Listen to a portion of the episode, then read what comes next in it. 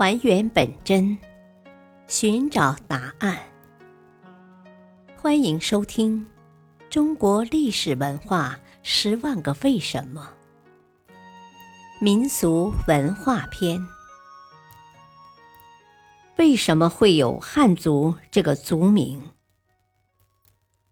正如我们常说“华夏子孙”一样，汉族是由古代的华夏族发展而来的。黄河是祖国的母亲河，是它孕育中华民族的文明，也是它哺育了汉族的先民。约公元前五千年左右，汉族的主体华夏族就是在黄河流域起源的。华夏族起源后，逐渐发展进入了新石器时代，并先后经历了母系和父系氏族公社阶段。公元前两千七百年，今陕西中部地区活动着一个姬姓部落，他的首领是黄帝。这个部落的南面还有一个姜姓部落，他的首领是炎帝。两个部落经常发生摩擦，最后在阪泉之战中，黄帝打败了炎帝。之后，两个部落结为联盟。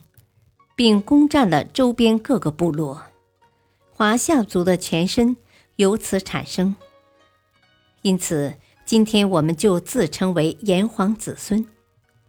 传说，在黄帝之后，相继以禅让方式成为大部落联盟首领的有尧、舜、禹。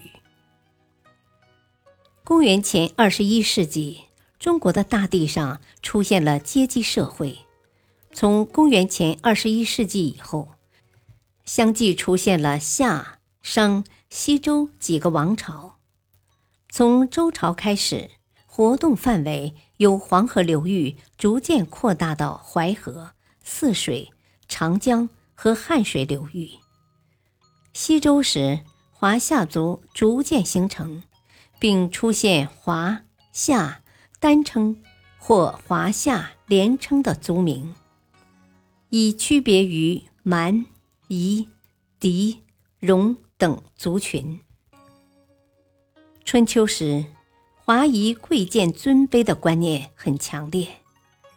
秦、楚、齐、燕、韩、赵、魏同称诸夏，而中秦、楚是其中最强大的两个华夏诸侯。七个诸侯间。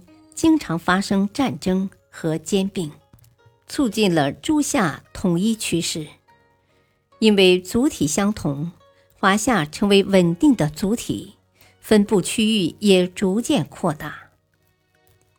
后来，秦始皇统一中国，并建立了秦朝。秦朝灭亡后，汉朝建立了。汉朝统治了中国四百余年。这时期，中国版图迅速扩大，并以先秦时期的华夏族为核心和主体，形成了汉族。此时，汉族人口仍集中分布于黄河、淮河流域。从西晋末年起，五胡乱华，汉族人口逐渐向长江、珠江及中国东南部大规模迁徙。到明清时，南方汉族人口便超过了北方。清政权入关后，曾禁止汉人进入东北。后期为充实边疆，准许汉族进入中国东北。从西晋到隋代的建立这一段期间，汉族进入中亚和云南。自明朝起，汉族开始零星。向东南亚移民。从十九世纪起，又有汉族向欧洲、北美洲移民。感谢收听，下期播讲为什么会有姓。敬请收听，再会。